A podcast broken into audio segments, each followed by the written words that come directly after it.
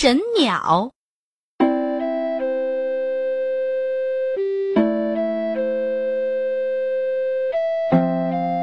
在很远很远的地方，有一座王宫。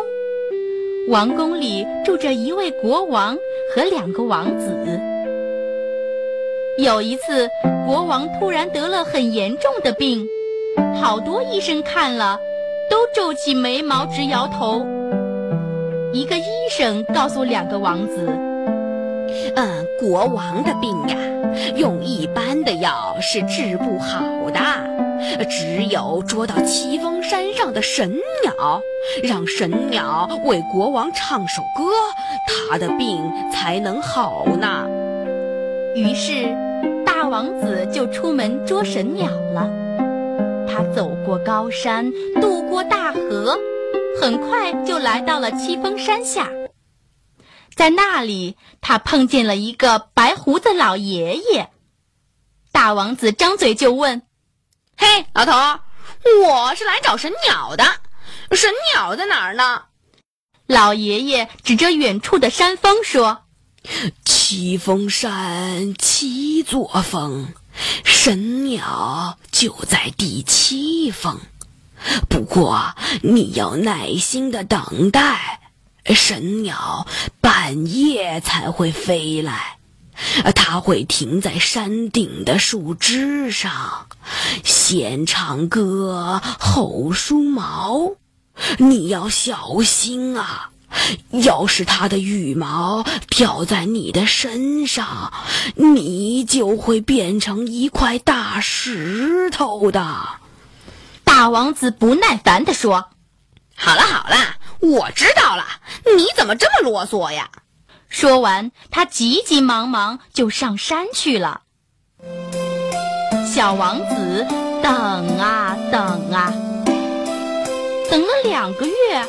还是不见哥哥回来，就背上包袱也去捉神鸟了。他来到七峰山脚下，也碰见了那个老爷爷。不过，小王子可不像哥哥那样没礼貌。他鞠了一躬，说：“请问老爷爷，您见过神鸟吗？它在哪儿呢？”老爷爷看着小王子说。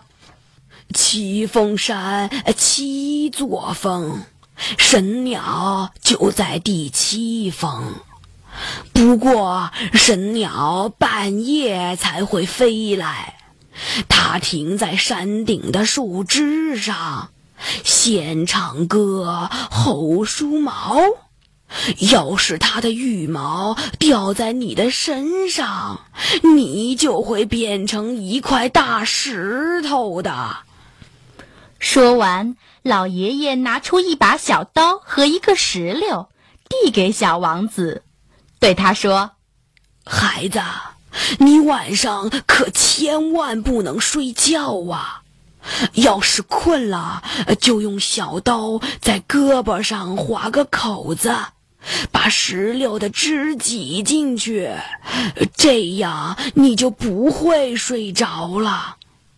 晚上。”小王子爬上第七峰的峰顶，果真看见一棵大树，树下还有一块大石头。哎呀，这就是他哥哥大王子啊！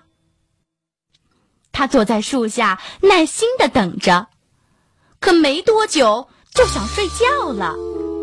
他赶紧在胳膊上画了个口子，把石榴汁儿挤了进去，他疼得直吸气。不过，再也不想睡觉了。这时，神鸟飞来了，它在树梢上停下，接着就唱起歌来。唱完歌，又开始梳理羽毛，一根羽毛飘了下来。小王子一闪身就躲开了。他等神鸟睡着了，就一把将它捉住，请求道：“神鸟呀请您救救父亲和哥哥吧。神鸟同意了。他唱了一支歌树下的大石头变成了大王子。他们又带着神鸟回到王宫。国王一听到神鸟的歌声立刻坐了起来。病呀全好了。